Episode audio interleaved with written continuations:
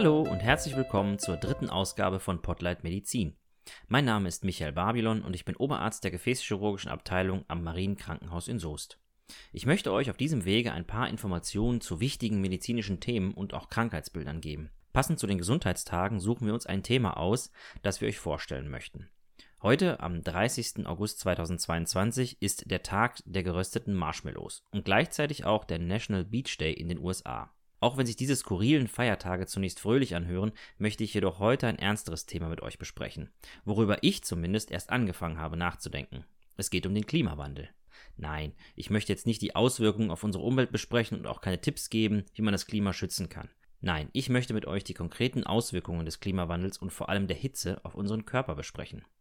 Für mich schien das bisher immer weit weg und ich habe mich gefreut, wenn die warmen Tage im Jahr begannen. Aber ich musste feststellen, dass die negativen Auswirkungen des Klimawandels und der Hitze auch bereits hier in Mitteleuropa angekommen sind. Zu allem Überfluss ist das Thema Hitzeprävention für unsere Politiker noch kaum von Interesse. Dabei sind die Zahlen beeindruckend. Es ist schwierig, die Anzahl der Menschen, die aufgrund von Hitze ums Leben kommen, zu messen und diese Zahlen vergleichbar zu machen. Vielleicht erinnert ihr euch noch an die Hitzewelle im Sommer 2003.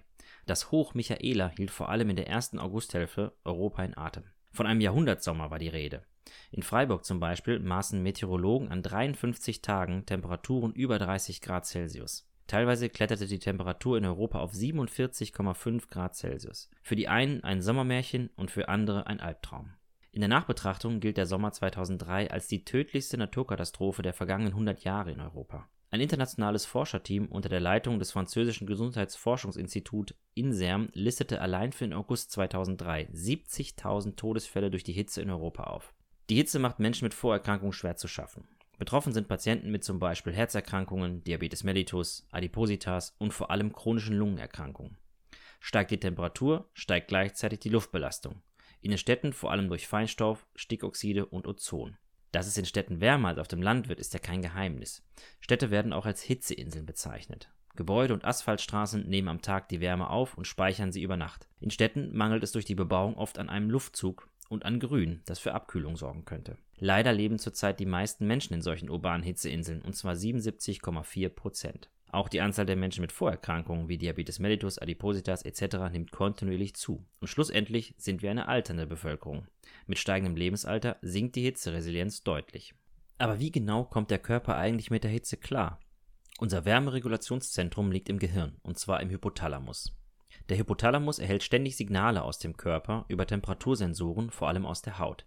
Die Aufgabe des Hypothalamus ist es, die Körpertemperatur konstant zwischen 36 und 37,5 Grad Celsius zu halten. Nur unter diesen Temperaturbedingungen kann unser Körper optimal funktionieren. Sollte die Körpertemperatur zu stark abkühlen, sorgt der Hypothalamus dafür, dass sich unsere Blutgefäße in der Haut verengen. Das Blut wird so in die Körpermitte zu den Organen umgeleitet.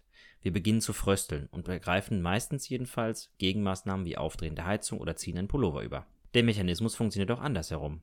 Wird es draußen warm, steigt auch die Körpertemperatur. Der Hypothalamus sorgt dafür, dass die Gefäße im Bereich der Haut weitgestellt werden und ein erhöhtes Blutvolumen aufnehmen können. Diese Umschichtung des Blutvolumens ist schwere Arbeit für unser Herz. So steigert der Körper den Blutfluss in der Körperschale von normalerweise ca. 10% auf bis zu 80%. Da die Umgebungstemperatur meist kühler als die Körpertemperatur im Inneren ist, kann so die Wärme nach außen abgegeben werden. Übrigens ein Effekt, den sich viele Tiere zu Nutzen machen. Ein Beispiel. In warmen Gebieten haben Säugetiere oft sehr große Ohren mit einer hervorragenden Durchblutung. Die vergrößerte Körperoberfläche wird genutzt, um Wärme an die Umgebung abzugeben. In kälteren Gebieten haben viele Säugetiere meist kleine Ohren, um die Wärme nicht zu verlieren. Vergleicht mal Bilder eines Wüstenfuchses und eines Polarfuchses. Aber zurück zum Menschen. Es gibt einen weiteren guten Mechanismus zur Kühlung. Schwitzen. Kein anderes Säugetier kann so gut schwitzen wie wir. Forscher vermuten, dass wir im Laufe der Evolution unser Fell abgeworfen haben, um besser schwitzen zu können. Der Schweiß verdunstet auf unserer Haut an der Luft und sorgt durch die Verdunstungskühle für ein Abkühlen der Haut. Funktioniert vor allem bei einem frischen Windhauch am besten. Babys und Kleinkinder bis zu einem Alter von vier Jahren benötigen bei Hitze besondere Aufmerksamkeit. Zunächst mal muss sich ihr Temperaturregulationsmechanismus noch anpassen und ausbilden. Sie können noch nicht so gut schwitzen und haben zudem noch ein ungünstiges Verhältnis von Körpermasse zu Körperoberfläche. Ihre Extremitäten sind zum Beispiel noch kurz und Babys wirken ja insgesamt auch kugeliger. Denkt an die Polarfüchse mit den kleinen Ohren. Babys und Kleinkinder leiden ergo schneller und intensiver unter größerer Hitze.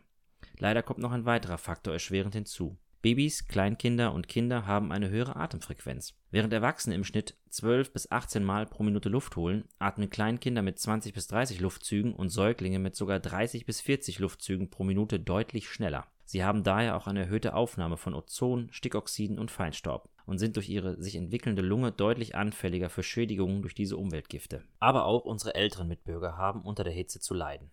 Das Hitzeregulationssystem funktioniert nicht mehr richtig. Seniorinnen und Senioren können nicht mehr so effektiv schwitzen.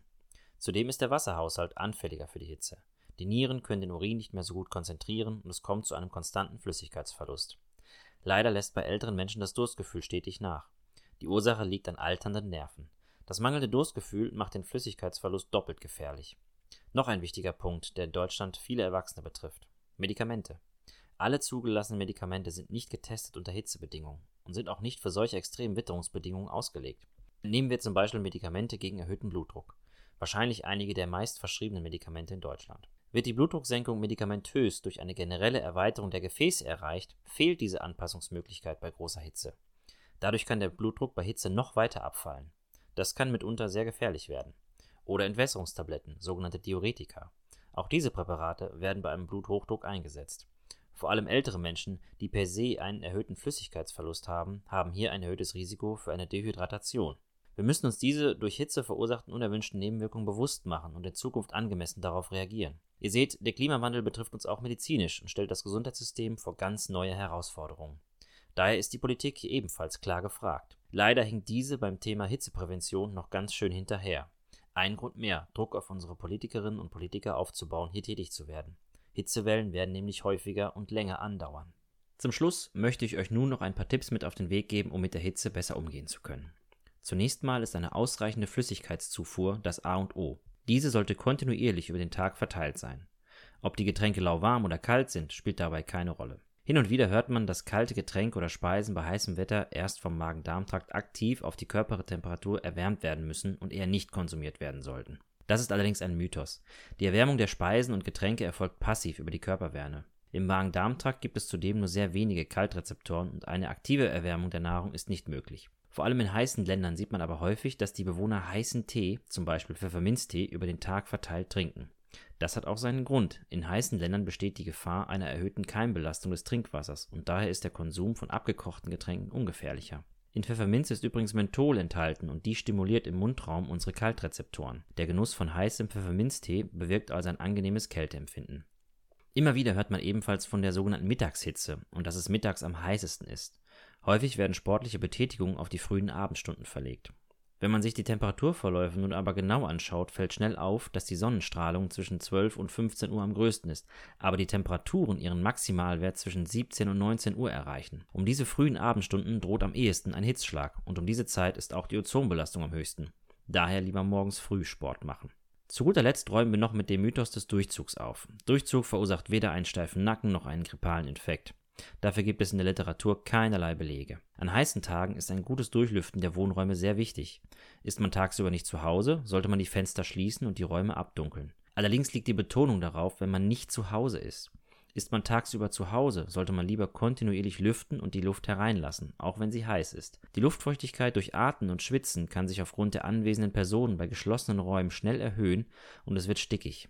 Gerade ältere Menschen sind dem Irrglauben aufgesessen, sich bei Hitze in abgedunkelten und abgeschotteten Räumen aufzuhalten, und das belastet bei steigender Luftfeuchtigkeit den Kreislauf zusätzlich. In vielen heißeren Ländern haben die Menschen die Haustüren und Fenster tagsüber immer offen, wenn sie keine Klimaanlage haben. Es kommt ja auch keiner auf die Idee, in einem Auto ohne Klimaanlage bei Hitze die Fenster zu schließen. Vielleicht habt ihr ja noch weitere Tipps, die bei Hitze helfen können.